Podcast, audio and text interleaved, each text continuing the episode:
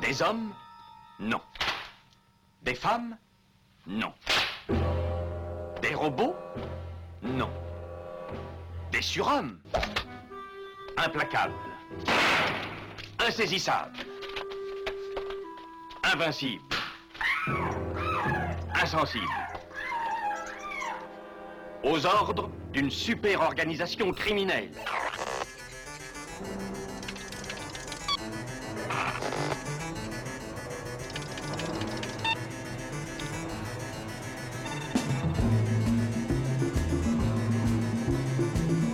Impossible Rien n'est impossible pour... Culture prohibée.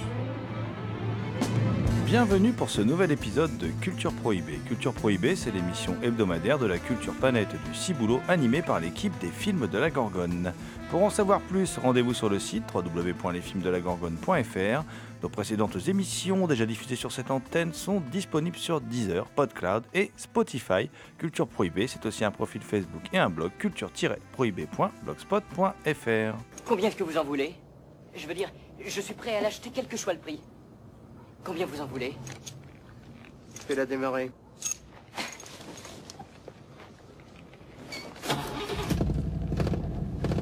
Elle s'appelle Christine. J'adore ce nom.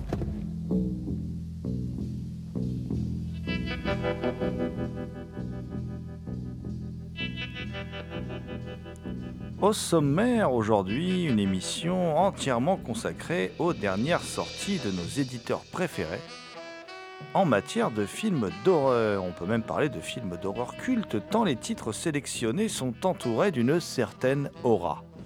Nous causerons de Christine, adaptation passionnante du roman éponyme de Stephen King par John Carpenter, Cujo le Saint-Bernard enragé, lui aussi adapté du King du Maine, par un réalisateur inspiré, celui de l'incroyable alligator Lewis Stig. Nous resterons avec nos amis les bêtes pour Razorback et son sanglier tueur qui révéla Russell Mulcahy. Et tous ces films sont sortis chez Carlotta, enfin moins animal, mais tout aussi effrayant, surtout pour ceux qui sont un peu doudouilles avec leurs dents, demeure le dentiste 1 et 2 de Brian Newsna qui est sorti, euh, qui sont sortis pardon ces deux films chez Back Film.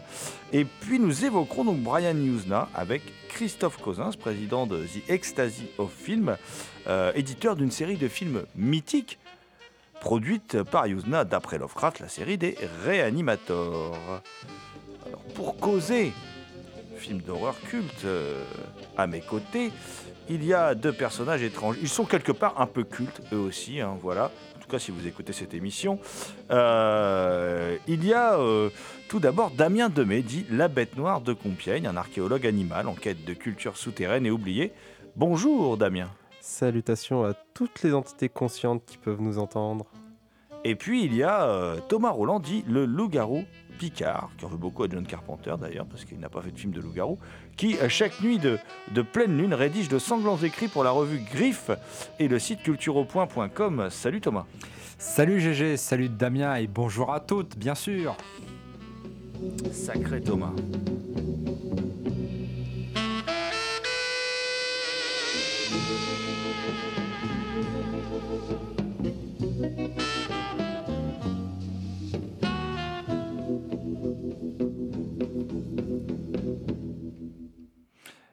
Débuter cette émission par un film mal aimé, d'ailleurs, mal aimé, y compris par son réalisateur, qui ne le défend pas énormément, euh, qui est un, film que moi j'aime beaucoup, voilà, qui s'appelle Christine, film de, de John Carpenter, le maître du, du cinémascope, hein. Euh, formidable réalisateur qui aujourd'hui préfère se consacrer à la musique. Euh, après tout, il n'a pas fait beaucoup de mauvais films, donc c'est très bien, comme ça il nous laissera un souvenir d'un- excellent euh, cinéaste. Et là, on va revenir un peu en arrière, au début des années 80. Euh, Stephen King est un écrivain là qui commence vraiment à devenir un, auteur culte hein, dans, le, dans le monde entier. Alors, le cinéma l'a bien aidé, puisque dès son premier livre, euh, il est adapté au cinéma par De Palma pour Carrie. Il y a, euh, même si lui n'aime pas le film The Shining hein, de, de Kubrick en 80. Il collabore avec George Romero sur le film à sketch Creepshow en 82. Et puis, euh, 83, c'est une année faste pour Stephen King, hein, euh, puisqu'il y a euh, donc euh, Dead Zone de Cronenberg euh, qui est produit. Il y a aussi Cujo de Lewis Sting, dont on va parler ensuite. Et puis, il y a Christine de, John Carpenter. Euh, qui- là, c'est particulier parce qu'en plus, Christine, euh, quand euh, la production du film est lancée, le, bouquin n'est pas sorti. Donc, euh, le bouquin n'est pas paru. Le film est mis en chantier, en fait, avant la parution du livre. Mais à l'époque, bah, les producteurs étaient persuadés que chaque, désormais, chaque livre de Stephen King allait faire un carton. Donc, ils connaissaient vaguement le sujet. Et puis, ils ont décidé de, donc de, comment dire, de mettre en place ce film et de confier, de confier les rênes de ce film au grand, euh, au grand John Carpenter.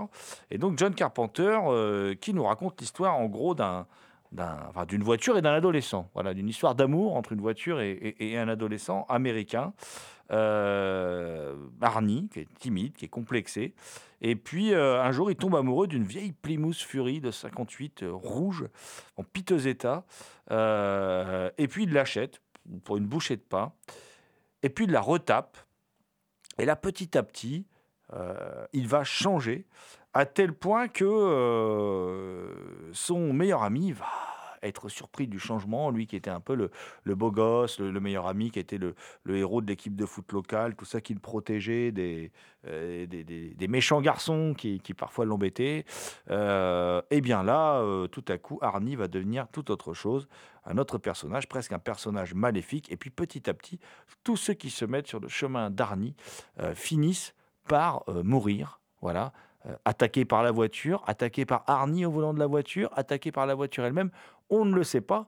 euh, D'autant plus que dans le livre de, Stephen King, autant la voiture, on sait qu'elle est possédée par un, par un fantôme, par un esprit, autant dans le film, ce n'est pas vraiment le cas. Le, doute plane.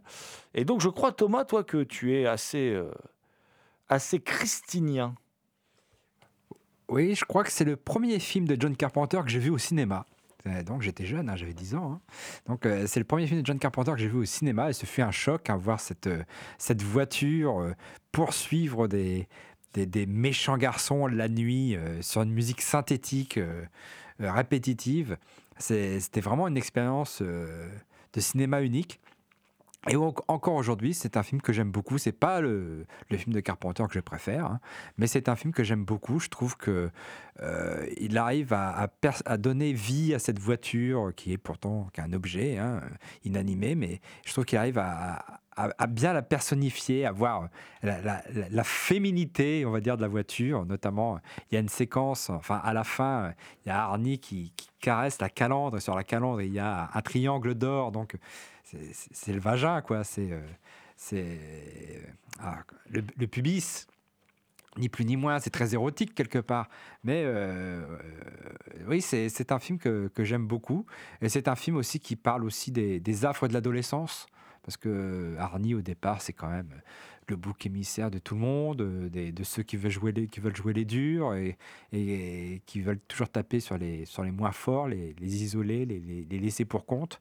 Je trouve que c'est là-dessus, c'est un, très beau portrait d'adolescent. Bon, bien sûr, euh, Stephen King est champion là-dedans dans les portraits d'adolescents. Euh, Beaucoup de ses romans font ça. euh, Ceux qui sont un peu mis de côté euh, en marge de la société et euh, de la vie collective. hein. On retrouve ça aussi dans ça, Stand By Me, etc. Et euh, non, pour moi, c'est une bonne adaptation, même si je pense que euh, effectivement, il y a beaucoup de coupes par rapport au roman. hein. Le scénario est très resserré, mais euh, c'est- pour moi, c'est quand même l'un des meilleurs Carpenter. C'est- Tout du moins, c'est un film qui a été fait dans sa meilleure période. Effectivement, ce, film, comme tu le dis, hein, c'est un, c'est un film. alors, C'est pas quelque chose qu'on retrouve souvent chez Carpenter. Quand même, il y a un aspect sexuel vraiment très important. Et euh, il y, a, une scène qui est très révélatrice, d'ailleurs, qui, est- chouette au niveau des effets spéciaux. C'est un moment, la, voiture, elle a été cabossée euh, et euh, elle se reconstruit d'elle-même par des effets spéciaux mécaniques en plus assez chouettes. C'est quand même vachement mieux que les effets spéciaux numériques. C'est pas pour faire mon, vieux con, mais ça a quand même une autre gueule. Du coup, ça fait d'ailleurs quand on les revoit aujourd'hui, et ben, ça a pas pris une ride, quoi. Et elle se reconstruit. Et juste avant, il lui dit Show me, montre-moi.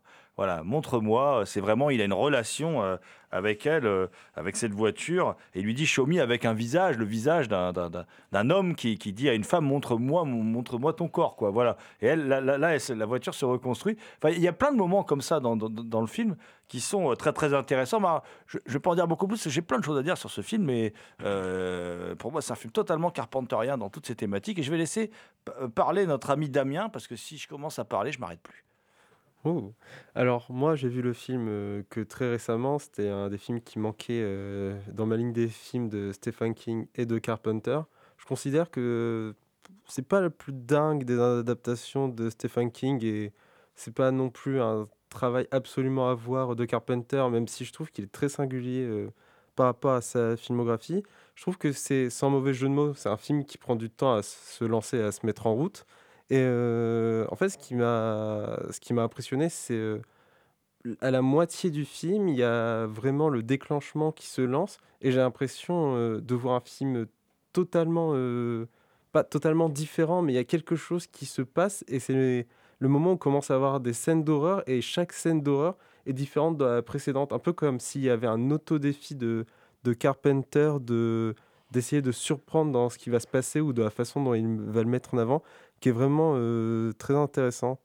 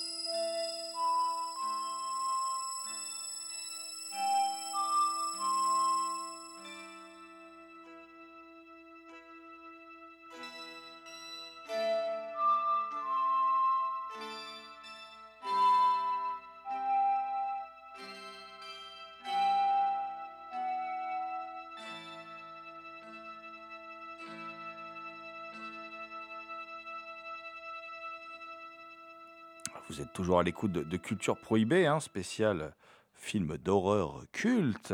Que c'est beau comme titre d'émission. Euh, je voulais juste dire que, oui, effectivement, le, ce film de Carpenter, peut-être que Carpenter ne l'aime pas trop parce que euh, c'est un film de commande qu'il accepte de faire juste après l'échec de The Thing, qui est clairement son meilleur film et qui est, qui est un film qui est vraiment pas compris du tout par le public, par la critique à l'époque. Le film se fait mais démolir quoi le, film de Carpenter alors que c'est un chef-d'œuvre. C'est, un- film exceptionnel. Donc euh, c'est assez étonnant. Je comprends même pas comment à l'époque il a pu être démoli d'ailleurs. C'est, incompréhensible. Mais le, le- film est extraordinaire. Et là on retrouve dans celui-là moi je trouve des, des thématiques propres à King et propres à Carpenter Alors, propres à King par exemple comme dans Carrie on a euh, la montée d'hormones quoi on a vraiment le, passage de l'adolescence à l'âge adulte ça c'est vraiment euh, c'est vraiment comme dans Carrie. Et puis après, il y a euh, ce qui est très typique de, de- de- chez Carpenter. Il y a une sorte de pacte faustien qui se signe quand, le, quand il, achète la, la voiture. là. Et derrière, il y a ce qui est très typique de Carpenter, c'est-à-dire c'est une illustration de ce qu'est le mal. Mais à la limite, il est même pas tangible. Ça démarre dès le début quand il y a la voiture sur la chaîne d'assemblage, euh, où euh, tous les types qui s'en prennent un peu à la voiture ou qui tournent autour dans l'usine finissent par euh, voilà, il y en a un qui finit, qui laisse tomber des cendres quoi, et qui meurt d'une manière assez atroce, qui laisse tomber des cendres sur un fauteuil et qui meurt d'une manière assez atroce. On comprend tout de suite que cette voiture, elle a quelque chose de maléfique. Et d'ailleurs, le final ouvert, qui en évoque d'autres, par exemple Prince des Ténèbres, mais qui a même The Thing hein, d'ailleurs, hein, qui en évoque d'autres dans la, dans la filmographie de Carpenter, euh, pour moi, se rapproche encore de cette thématique. Le mal, peut-on le vaincre? L'a-t-on vaincu? Euh, Voilà, euh, c'est quelque chose qui, qui est très présent. Moi, que j'aime aussi, par exemple, beaucoup dans Halloween, quoi. Cette voiture, c'est un peu aussi Michael Myers, quoi. C'est-à-dire que Michael Myers, en fait, il n'est pas humain, quoi. Enfin, dans, en tout cas, dans La Nuit des Masques, le premier, euh, on comprend à un moment que on n'est plus dans un film euh, d'horreur, on est dans un film fantastique, puisque Michael Myers se fait tirer dessus, puis il se relève et puis il repart, quoi. Voilà, donc c'est c'est- tout ça. Moi, je trouve que tout ça, c'est très carpenterien. Et en fin de compte, je trouve que le film est à réévaluer. Oui, aussi, c'est aussi un film qui est très mélancolique.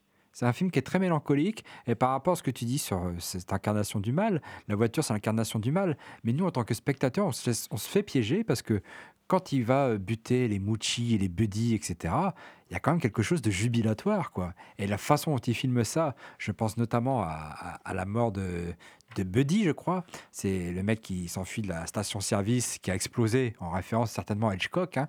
Euh, et, et il se fait poursuivre par cette voiture tout en flammes. C'est une, c'est une vision infernale et puis c'est tellement beau en même temps sur la musique toujours synthétique de Carpenter. Il y a quelque chose de désespéré, désespérant dedans. Ah, moi, c'est un film que j'aime beaucoup. Un- film en plus doté d'une d'une photo assez exceptionnelle. hein. Bah, C'est Euh, Dean Cundey. hein. Voilà, Dean Cundey, c'est pas n'importe quoi. Euh, il est, on avait, je vous invite d'ailleurs à réécouter euh, dans, dans une de nos précédentes saisons un entretien avec Dean Cundey que nous, que nous avions eu. Euh, je vous invite à le réécouter parce que bon, Dean Cundey n'est- est rarement en entretien, donc euh, on était assez fiers d'avoir pu avoir cet entretien avec Dean. Alors, euh, puisqu'on était sur un très bon directeur de la photographie, on va rester avec un autre très bon directeur de la photographie qui fait un très bon, un très bon travail dans Cujo de Lewis Stig. La photo est superbe aussi, hein, où on, on- on a vraiment euh, l'impression, euh, hein, lors de nombreuses scènes, de voir quasiment le grain de la peau des personnages, de sentir la chaleur qui les étouffe. hein. et tout ça, c'est vraiment dû au travail du directeur de la photo. Et il y a des plans très ambitieux qui sont faits évidemment également avec la complicité du directeur de la photo. Alors C'est quoi? Mais Cujo, c'est tout simple. hein. le film débute par un, gentil Saint-Bernard, le Saint-Bernard, l'image même du chien qui aime les enfants, l'image même du chien que tout le monde aime, avec- tout le monde a envie de lui faire un gros câlin, bon, sauf quand il vous saute dessus, vu qu'il pèse 40 kilos. Mais euh, voilà, et là, eh ben, ce gentil Saint-Bernard, eh ben, il s'amuse à poursuivre un lapin, voilà. Et il met son nez dans, dans une sorte de terrier, et puis il se fait mordre par une chauve-souris. Chauve-souris qui est évidemment enragée. Euh, alors, il faut le temps que le virus se propage. Et le temps que le virus se propage, donc on assiste à un film qui, durant euh, trois quarts d'heure, euh, presque une heure, nous montre une famille un peu disloquée avec euh, Dee Wallace Stone, la fameuse maman de E.T., mais aussi l'héroïne de Hurlement de Joe Dante. Euh, Dee Wallace Stone ben, se, trompe son mari, qui pourtant est un type sympa, qui est un publicitaire, qui est gentil avec elle, qui ne veut que son bonheur. Mais elle, elle trompe son mari avec un peu le, euh, l'ouvrier à tout faire du coin, le type euh, viril, euh, voilà, l'incarnation de la virilité, et puis un peu, voilà, un peu plus violent que son mari, parce qu'à un moment, il y a une scène qui démontre que c'est un type quand même pas très clair dans sa tête, quoi. Voilà, j'en, dirai pas plus. Et euh, et puis son mari, il a une belle voiture, tout ça. Et puis un jour, sa voiture tombe en panne. Et puis le garagiste ne veut pas lui prendre. On lui conseille d'aller voir un type qui a un garage isolé. Euh, donc il y va. Le type travaille bien. Et ils ont deux voitures. Et la voiture aussi de madame, eh ben, elle fonctionne pas très bien. Et euh, donc, eh ben, madame finit par apporter la voiture chez ce garagiste. Sauf que problème, Cujo, c'est le chien de ce garagiste. Et que euh, la femme du garagiste avec le fils est partie. D'ailleurs, on se pose la question de savoir si elle a vraiment quitté la maison. En fait, elle a quitté la maison vu les affaires qu'elle emmène. Elle a quitté son mari, mais elle lui a pas dit. Elle se barre avec le gamin. Lui, il croit qu'elle va revenir. En même temps, lui, il a comme projet, le temps qu'elle n'est pas là, d'aller se faire des filles faciles avec un de ses potes. Voilà, donc euh, tout va bien. Et euh, alors, lui, c'est un peu le redneck, hein, quand même. hein. Euh, un bon redneck. Et là, bah, en fait, il se fait tuer par son propre chien, quoi, par Cujo. Et quand elle, elle arrive pour déposer la voiture qui a des problèmes de moteur, eh bien, elle s'aperçoit que là, il y a des cadavres et il y a Cujo qui est là. Et elle est toute seule avec son fils. C'est peut-être pas la canicule, mais il y a un sacré cagnard. Elle est coincée dans la voiture qui ne veut plus redémarrer, vu qu'elle a des, soucis techniques. Et donc, euh, eh bien, la deuxième partie du film euh, nous raconte l'histoire de cette héroïne un peu mal aimable, hein, voilà, que le réalisateur nous présente comme mal aimable, euh, qui va s'avérer, ben, effectivement, être une, être une guerrière, quoi, qui va défendre son fils. Et c'est assez. Un film assez intéressant, pour moi le meilleur film de Lewis Stig, et euh, qui transige un peu avec le bouquin, puisqu'effectivement dans le bouquin, bah, le, gamin meurt, là il meurt pas, et euh, le, ce que Stephen King dit d'ailleurs préférait la fin du film à celle du livre. hein. il pense que lui, il avait fait une erreur en fait en écrivant cela.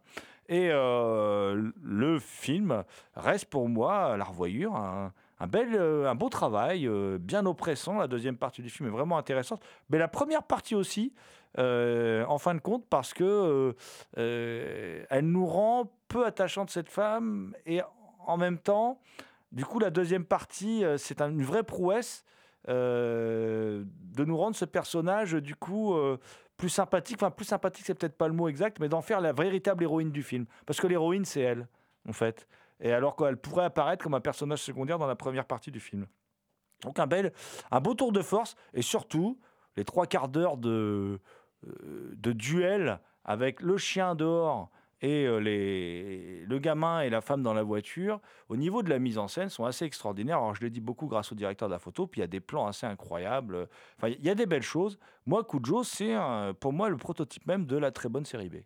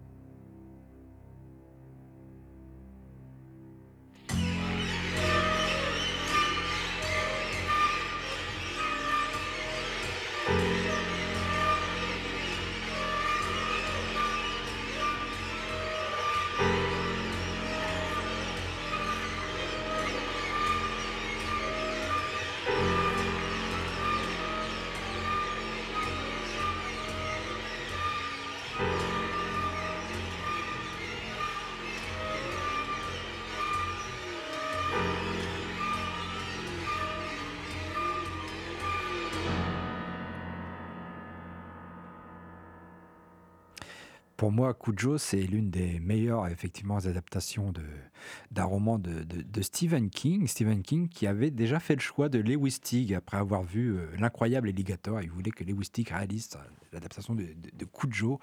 Et Lewis Teague considère que Cujo est son meilleur film et, son meilleur travail. Et euh, effectivement, il y a cette femme. euh, on ne sait pas pourquoi elle trompe son mari. Enfin, peut-être qu'elle s'ennuie. apparemment, elle ne travaille pas. Alors peut-être qu'elle s'emmerde et puis que- qu'elle a voulu euh, s'encanailler avec effectivement le coq du village, quoi, comme elle dit dans, le film. Et euh, finalement, ce, chien, Cujo, c'est un peu ses, propres démons auxquels elle doit faire face pour, se retrouver, elle, en tant, que femme, en tant qu'épouse, euh, parce que ça permet quelque part de, les... Bon, j'ai dit la fin, hein, on m'en voudra pas de toute façon. Euh, de, retrouver un peu son, couple, etc. Quoi. De toute façon, tout le monde a déjà vu le film. hein. Euh, il y, a- des plans, y a, et je pense à plusieurs plans où on voit, où, elle fait face au monstre, où, y a la, où ils sont juste séparés par la vitre de la voiture, et quelque part, c'est comme si c'était, elle se voyait dans un miroir quelque part. Euh, Il y a aussi Lewis Tick qui explique que pour pour pas déplaire aux défenseurs des animaux, il ne montre pas le, chien prendre un coup. Il ne montre pas le chien mourir, il ne montre pas le chien euh, prendre un coup. Euh, je, trouve que je trouve ça un peu bête, parce que la pauvre bête, elle a la rage, donc elle souffre. Donc, je veux dire, abréger ses souffrances, c'est la meilleure chose qu'on puisse lui faire, quoi. Mais effectivement, euh, Cujo, c'est effectivement les trois derniers les trois derniers quarts d'heure, c'est un, superbe ex- exercice de style au niveau, c'est un huis clos, ni plus ni moins, et c'est un super exercice de style, un très bon film d'horreur comme on pouvait encore en voir dans les années 80. Eh oui, année, année bénie, euh, voilà. Mais alors, elle sort un peu de la voiture, c'est pas qu'en huis clos, mais c'est vrai que c'est du quasi huis clos. Et puis surtout, moi, ce que je voulais dire pour un peu conclure sur le film, et que je n'ai, pas dit ou j'ai mal exprimé tout à l'heure, mais moi ce que j'apprécie dans le film, c'est que euh, la morale aurait voulu que cette femme meure, en fait. La morale aurait voulu que cette femme qui trompe son mari, qui est un bon gars, qui est, qui est un type, euh, qui est un brave type, hein, avec tout ce que ça sous-entend quand je dis ça, euh, eh- bien, la morale aurait voulu qu'elle meure, qui n'est pas vraiment une bonne mère non plus par moment. Enfin bon, voilà. Et en fin de compte, non. En fin de compte, c'est elle qui gagne et, et, et seule. Seule. C'est elle qui renverse tout. Elle ramène même son fils de la mort. Je veux dire, c'est une femme très forte, en fait. Euh, elle se découvre forte, je pense. C'est un film qui n'est pas du tout manichéen au niveau des personnages. Tu, tu- tu évoquais Joe Camber, là, le, le, le bouseux, le, garagiste. Quand tu regardes bien, effectivement, c'est un personnage qui est montré comme un personnage rustre. On se doute qu'avec sa femme, euh, ça se passe pas toujours bien. Bon, il lui parle mal, et puis il, a il doit avoir des gestes brusques, on va dire, euh, dans l'intimité. Mais euh, quelque part, euh, de la façon dont il le montre, parfois, il le montre, et on voit qu'il aime le chien. On voit qu'il a une certaine part d'humanité, de fragilité aussi, quelque part, ce bonhomme. Bon, après, c'est vrai qu'il a des conversations, on ne peut plus, de bouseux avec son pote à qui ils boivent des bières, etc. Oui, Mais- mais, mais on ne le voit jamais lever la main sur ses enfants, sa femme, Non, tout ça. non, voilà, ni non. sur son chien. On se doute qu'il y a C'est un quelque mec qui chose. bosse tout le temps. Ouais, on- mais on se doute qu'il y a quelque chose qui Elle est pas. malheureuse, je pense. Ouais. Elle est malheureuse. Avec... Je pense qu'il s'occupe pas d'elle, qui, qui Mm. bosse tout le temps sur ses voitures. Il évoque à un moment même les problèmes d'argent. On est très Stephen King, en fait. Mm. Voilà. D'abord, il y a le premier jet du scénario, et, et c'est Stephen King qui bosse dessus, de toute façon, de, de- de ce film. Alors, on va rester avec les grosses bêtes, les, les grosses bêtes pleines de poils. hein, euh, et, on va aller vers un autre film, euh, un, un film un peu particulier. Parce que si je vous dis, les gars, il y a un gros sanglier qui terrorise tout le monde dans l'outback australien. Voilà. Euh, vous êtes un peu partagé entre l'envie de vous dire, bah, à l'écran, qu'est-ce que ça va donner? Est-ce que ça va être bien bissouné, tout ça? Ou est-ce que euh, ça va être vraiment réussi? Eh bien, bon, quand le film est sorti à l'époque, euh, Mad Movies, tout ça, enfin tous les gens qui étaient admirateurs d'un certain type de cinéma, dont nous faisons partie, euh, le film. C'était une vraie révélation hein, quand le film est sorti. Donc moi, j'avais très peur de revoir ce film, hein, puisqu'il est de 85. J'avais très peur de revoir ce film très longtemps après, parce que je l'ai quasiment pas revu depuis sa sortie. Et puis Russell Mulcahy, quand même, euh, la suite de sa carrière euh, n'est pas glorieuse. C'est peu de le dire, voilà. Euh, et en fait, eh ben non, en fait, c'est vraiment bien. En fait, Razorback, c'est vachement bien. C'est le prototype même de la série B d'horreur très réussi. Alors, remake des, Dents de la Mer, hein, en fait. hein, euh, remake des Dents de la Mer. C'est voulu euh, comme tel par euh, le producteur Hal McElroy, qui voulait vraiment faire un remake des, Dents de la Mer. Euh, sauf que là, bah, ce sera un sanglier géant et pas un requin. Voilà.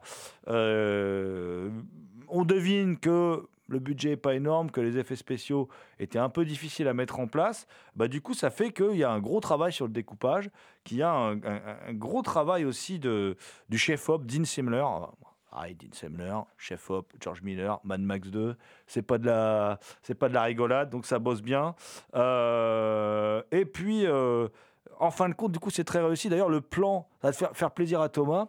Le plan, à la limite, le plus réussi de, du Razorback, du monstre, donc, c'est un plan à la blow-up, en fait, puisque c'est euh, le, Razorback est capturé sur une image vidéo involontairement par un personnage. Donc, c'est son apparition dans, l'objectif de, la journaliste américaine qui fait qu'on voit le, le Razorback. Donc, s'il y a un peu d'Antonioni, je sais que mon, ami Thomas sera, sera comment dire, sera d'accord pour dire que ce film est quand même forcément un peu sympathique. Voilà. Alors, ça raconte quoi exactement hein? Eh bien, c'est la chasse en fait hein, de cette créature par un personnage qui évoque hein, clairement, enfin entre autres, hein, par un des personnages qui évoque clairement aussi le, capitaine Ahab, je vais essayer de bien le dire pour faire plaisir à Thomas, du, du Moby Dick d'Herman Melville, hein, euh, le vieux chasseur Jack Cullen, interprété par un Bill au, sommet de sa forme. Euh, c'est aussi une sorte de métaphore. Moi, pour moi, c'est un film qui me rappelle aussi le film de Ted Kopchef, Wa- Walking Fright.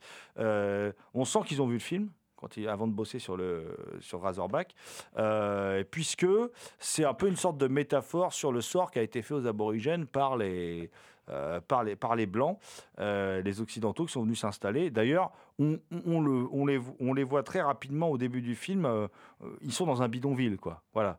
Euh, ils n'ont pas accès au luxe, ils n'ont pas accès. Voilà. Alors ça, c'est intéressant. C'est un sujet récurrent dans les films euh, fantastiques australiens de l'époque. On pense à la dernière vague de Peter Ware.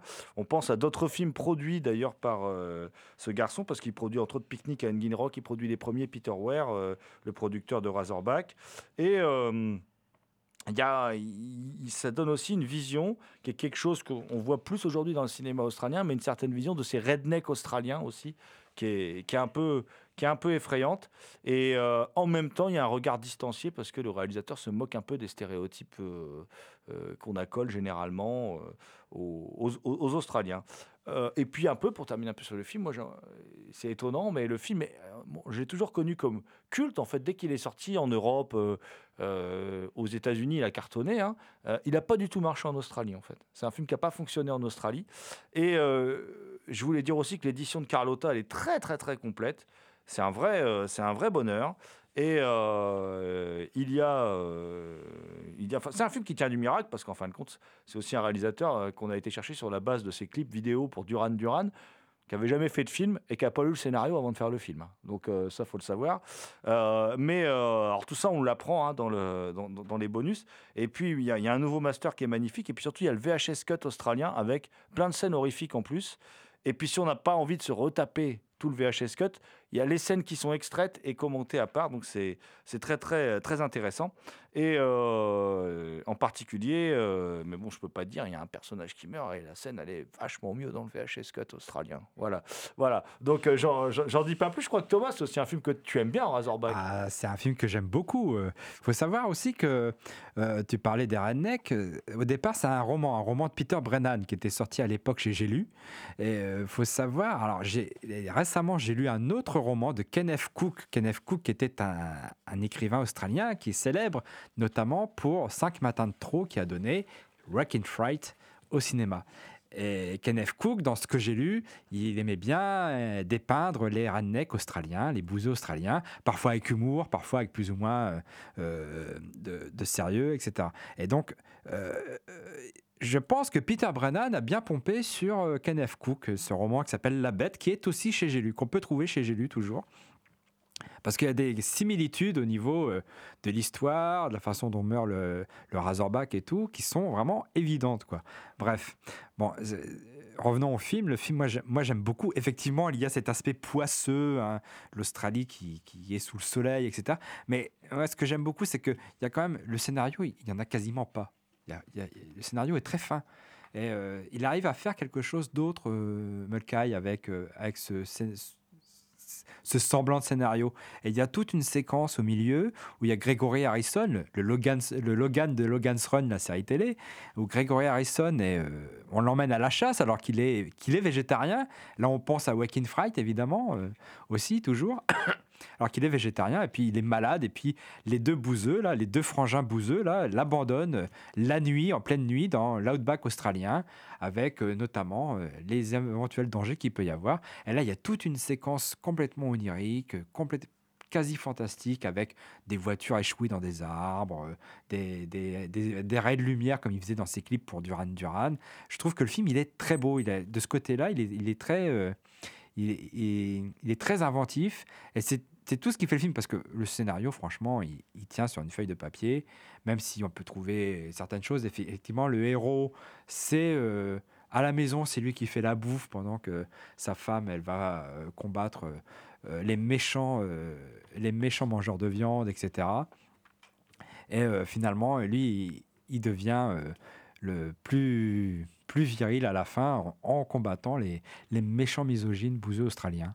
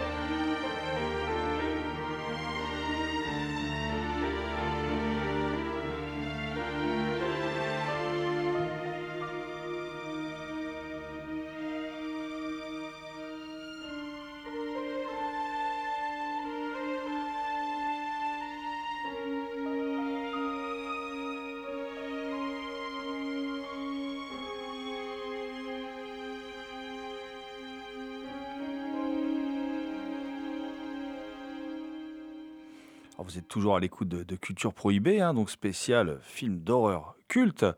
Et puis, bah, quand on parle de, cinéma d'horreur culte, et bien évidemment, pour cette dernière partie de l'émission, vu qu'on va parler de Brian Usna, alors dans un premier temps, on va parler du Dentiste 1 et 2 sortis en coffret chez Backfilm, et puis après, on reviendra sur des, films euh, donc édités par The Ecstasy of Film, qui est donc spécialisé, quand même, on peut le dire, hein, dans, dans l'édition de films. euh, tout du moins, plus ou moins culte, en tout cas ça dépend pour qui, pour moi. Euh, et donc on est en ligne avec le directeur The Ecstasy of Film, Christophe Cosins, qui va pouvoir nous accompagner dans cette dernière partie euh, d'émission. Euh, bonjour Christophe. Oui, bonjour Jérôme. Et donc je suis accompagné de Damien Demey également, et puis de Thomas Roland, que tu connais bien. Oui, oui, oui, ouais, je, je connais un petit peu les loustiques, surtout Thomas. hein, euh, bonjour à tous les deux. Salut Christophe. Bonjour. Alors, on- va causer un peu d'abord, avant de- d'aborder la, série des réanimateurs, euh, on va euh, causer un peu des, dentistes. Alors, les, dentistes, le dentiste 1 et le, dentiste 2, qui ont été euh, édités dans un, coffret Blu-ray chez Backfilm.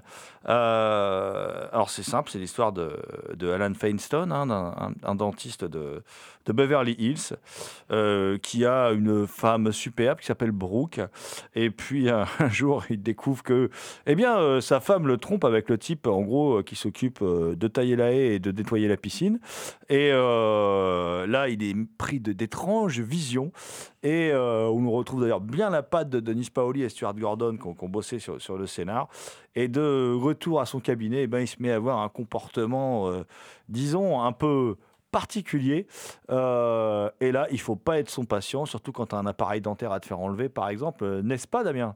Oui, tout à fait. Alors, euh, j'ai redécouvert le dentiste que j'avais vu assez jeune et c'est vraiment un bonheur de retrouver ce film. Euh, J'adore énormément de choses dans le film. Il y a beaucoup de trucs que je trouve euh, osés et qui met en avant.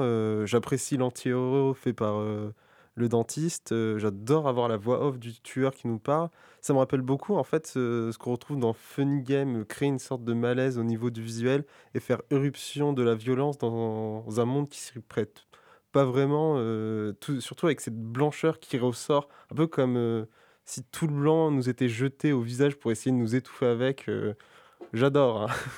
Ah, C'est vrai qu'il y a un côté aseptisé de la, photographie, mais volontaire, hein, qui donne un peu l'impression d'être dans un cabinet de dentiste, justement, avec toujours un peu, quand on est chez le dentiste, cette lumière aveuglante qu'on prend en pleine tronche, là, que, que le dentiste nous met. On a l'impression que, justement, qu'il il va nous faire le supplice de la goutte d'eau dans les minutes qui viennent. hein, voilà.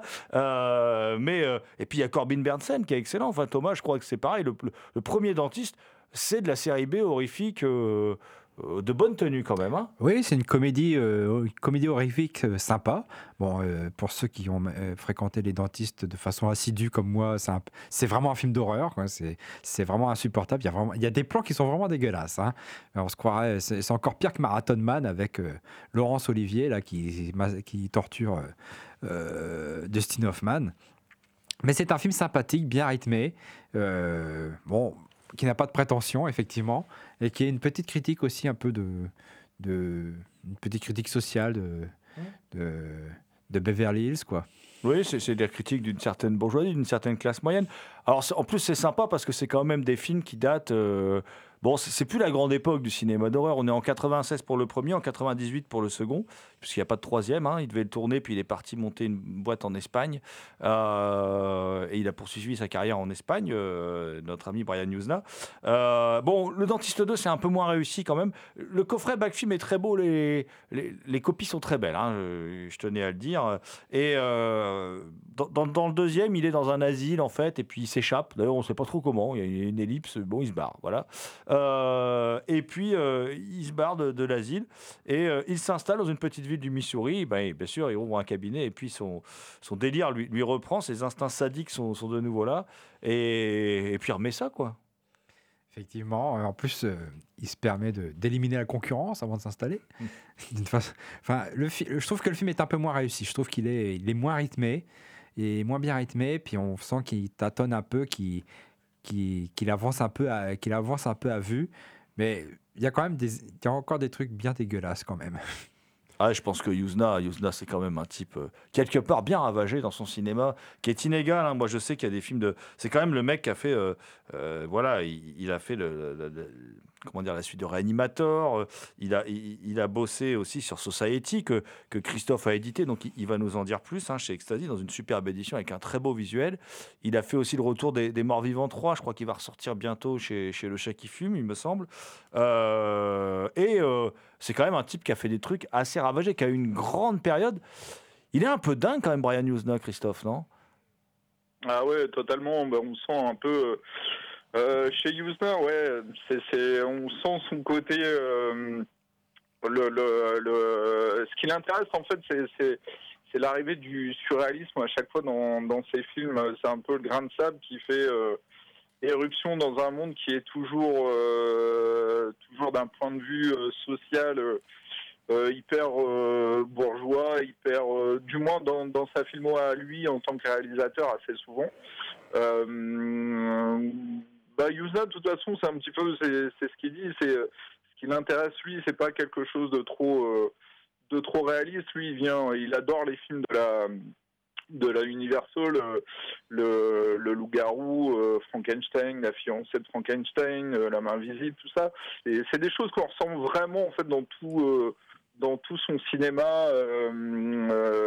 voilà, je, je, pense que même vous aussi, vous avez pu, pu remarquer ça.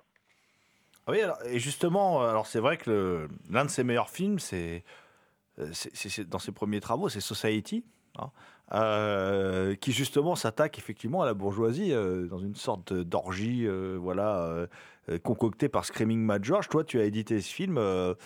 pourquoi tu, as choisi d'éditer ce film? On parlera des réanimateurs après, mais pourquoi Society, qui est un film un peu oublié puis qui avait été un peu maltraité par les éditions précédentes existantes quand même Ouais, bah, Society, euh, bah, je faisais un cycle, euh, bah, c'est-à-dire j'ai pris Brian Newsna parce que je, en fait Brian Newsna, c'est un réalisateur où euh, c'est un peu bizarre ce que je vais dire, mais moi la compagnie, j'allais, je la trouve quoi avec sa deuxième film, c'est un peu un truc très à la fois très artisanal et voilà. Donc souvent je parle de Roger Corman et pour moi c'est un peu Brian Newsna, c'est un petit peu le pendant des années euh, fin 80, 90 euh, et début 2000, en fait, d'un Roger Corman, parce qu'il vient de.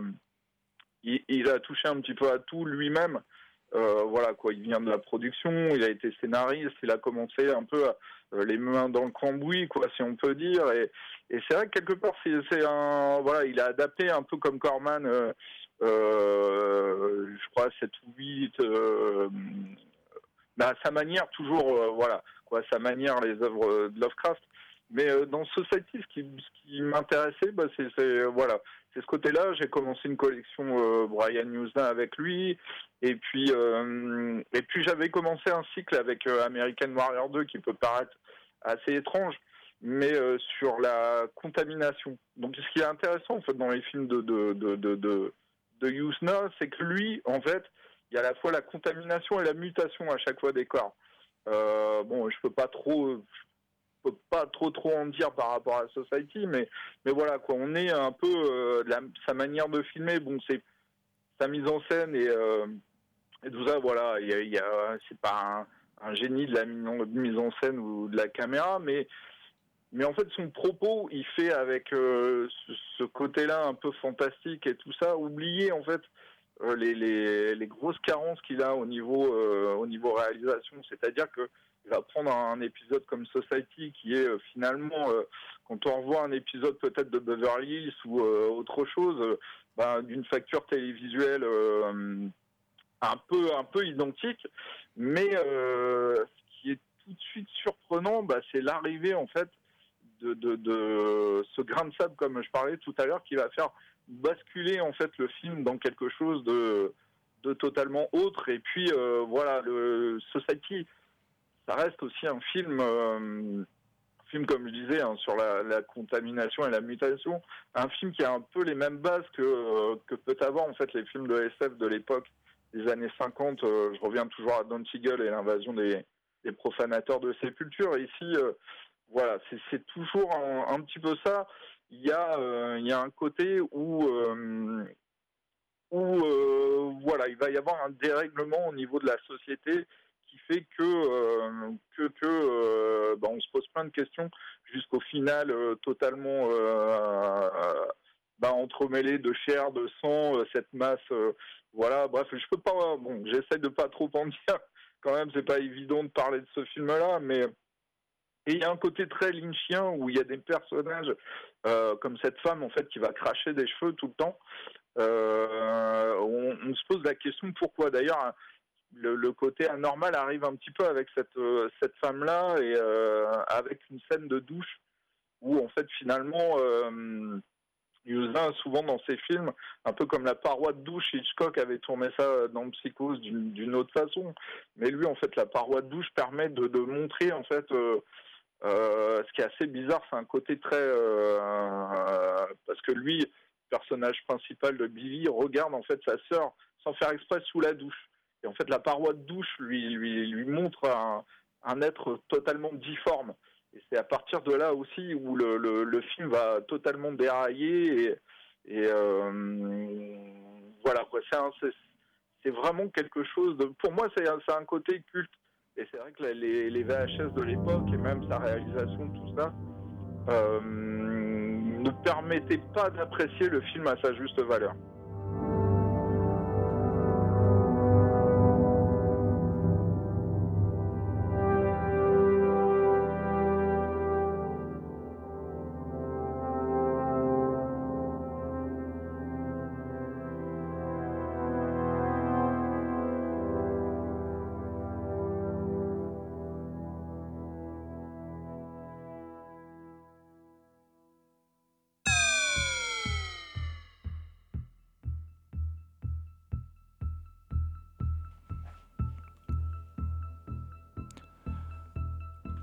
Nous sommes toujours donc avec euh, Christophe Cosins, le directeur de The Ecstasy of Film, qui nous accompagne dans cette dernière partie de, Culture Prohibée consacrée au, au film d'horreur culte. Euh, il nous expliquait à l'instant euh, pourquoi, pourquoi Society était un film qui lui parlait particulièrement et pourquoi il l'avait édité.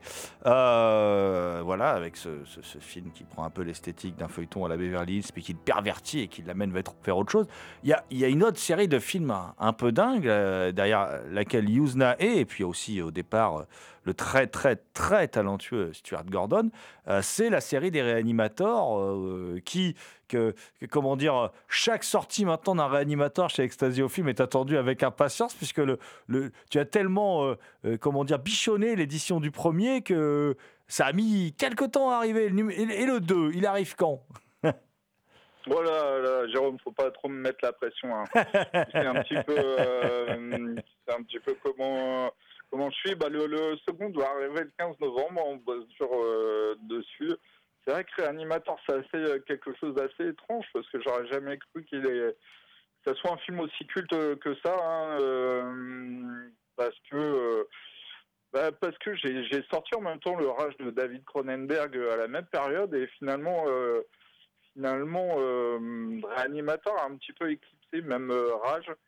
Euh, c'est assez bizarre, mais voilà, ça s'explique pas. du coup, voilà, ça, ça, reste quand même des grosses sorties puisque je me rends compte qu'un petit peu partout, tout le monde commence à s'intéresser à Brian Usna. Euh, voilà, j'avais commencé du coup avec euh, Society, une collection Usna. Je vois que Bach sort les, dentistes, euh, le chat qui fume se met à sortir le retour des morts vivants 3. Quoi. Comme quoi, finalement, bah, fallait revenir à Usna et voilà, c'est pas qu'un simple. son cinéma est, est, très intéressant quand on, quand on l'analyse très bien il, a des, il a des thématiques récurrentes, même des films mal aimés d'Yuzna, moi que j'aime beaucoup, comme Faust, par exemple. Moi, je l'aime bien. Euh, je trouve que c'est un gros délire qui me parle particulièrement. Euh, et euh, bon, j'ai envie de revenir un peu sur les, sur, sur, les réanimateurs. le, premier, le premier réanimateur, quand même, effectivement, ton, ton, édition a fait date. le second, je suppose que tu nous, nous prépares une édition du même tonneau. Oui, ouais, ouais, bah, l'édition aussi, belle, aussi euh, travaillée. C'est-à-dire que là, dans le cadre de Reanimator 2, comme pour le 1, voilà, il y aura deux versions du film, même si les deux versions qui seront euh, dessus euh, varient uniquement au niveau du, du, montage. Les montages sont un petit peu différents. voilà, à l'inverse de, à l'inverse de comment? Euh, la version intégrale qui était présente et, euh, et qu'on avait présentée bah, avec toi, Jérôme, hein, euh, lors d'une lors d'une soirée, lors d'une fameuse soirée à Tourotte, voilà, pour Halloween. Donc c'était la première fois où la version intégrale sortait en fait au cinéma. C'était une petite avant-première, voilà.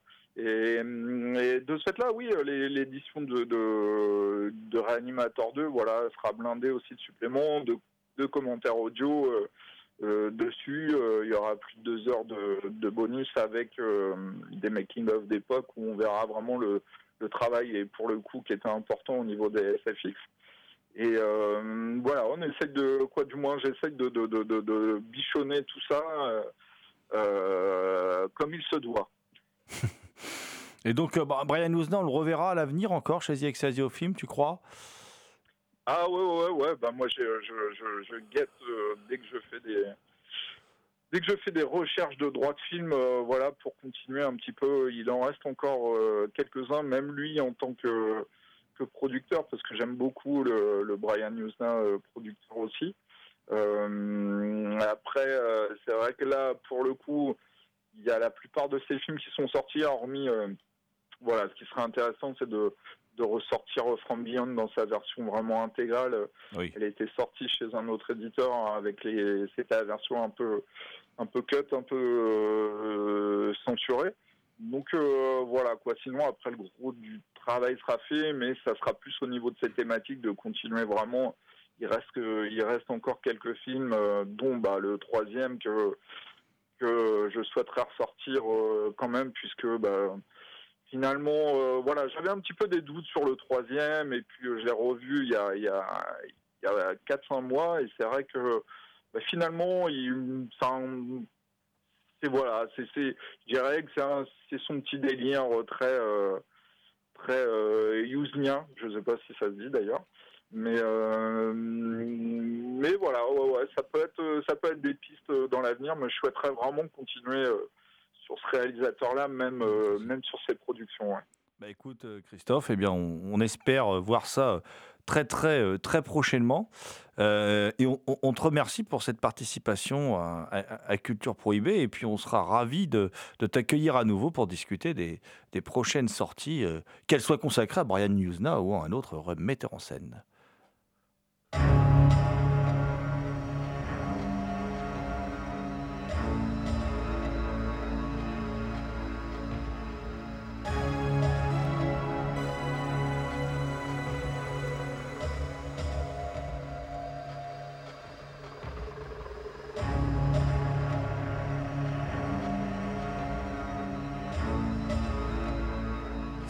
Culture Prohibée, une émission réalisée en partenariat avec Les Films de la Gorgone, www.lesfilmsdelagorgone.fr. Toutes les réponses à vos questions sont sur le profil Facebook et le blog de l'émission culture-prohibée.blogspot.fr.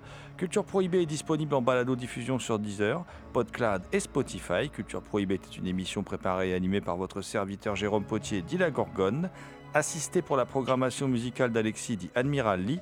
Une émission animée avec Damien Demey, dit la bête noire de Compiègne, Thomas Roland, dit le loup-garou Picard, and the last but not the least, Léo Magnien, à la technique. Salut les gens, à la prochaine.